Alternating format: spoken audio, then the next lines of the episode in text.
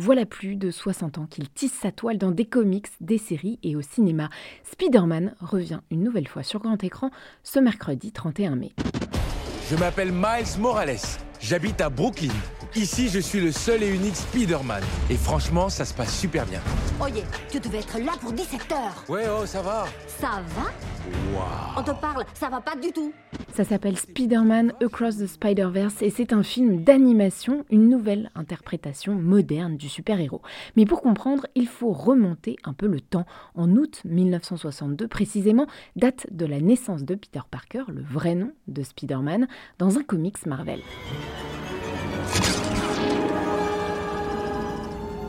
Mordu par une araignée radioactive, Peter Parker va développer des super pouvoirs et notamment celui de conquérir une audience très large.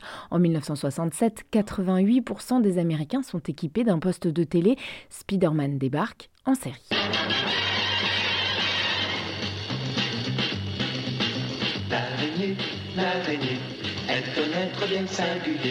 Dans sa toile, il attend d'attraper les brigands en garde, car l'araignée est là. Cette version française arrive sur TF1 dix ans plus tard, en 1977. Aujourd'hui, évidemment, cela a beaucoup vieilli et on n'est plus familier des films adaptés des aventures de l'homme araignée.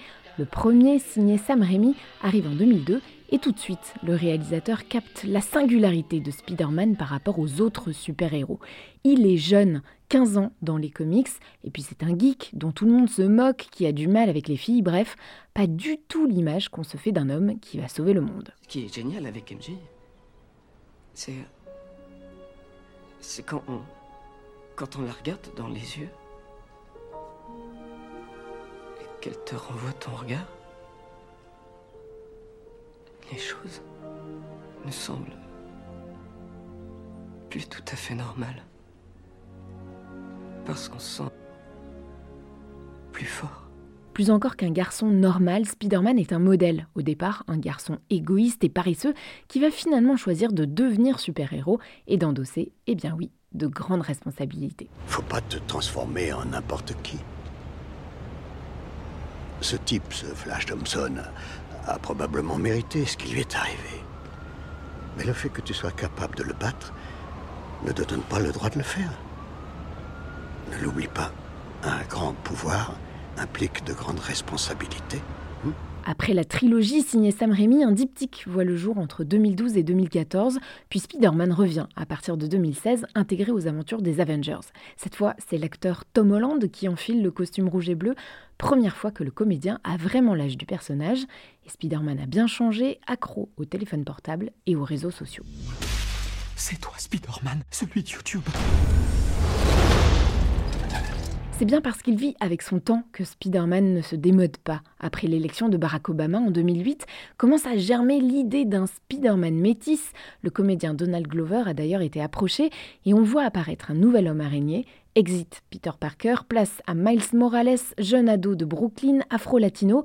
Il arrive en 2011 dans les comics, puis en 2018 en film d'animation. Le film qui arrive sur les écrans ce mercredi en est la suite.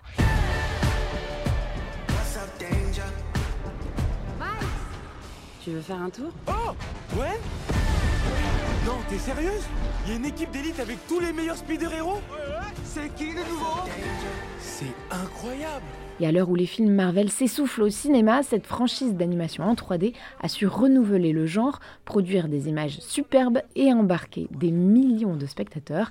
Spider-Man n'a pas fini d'être une icône de la pop culture.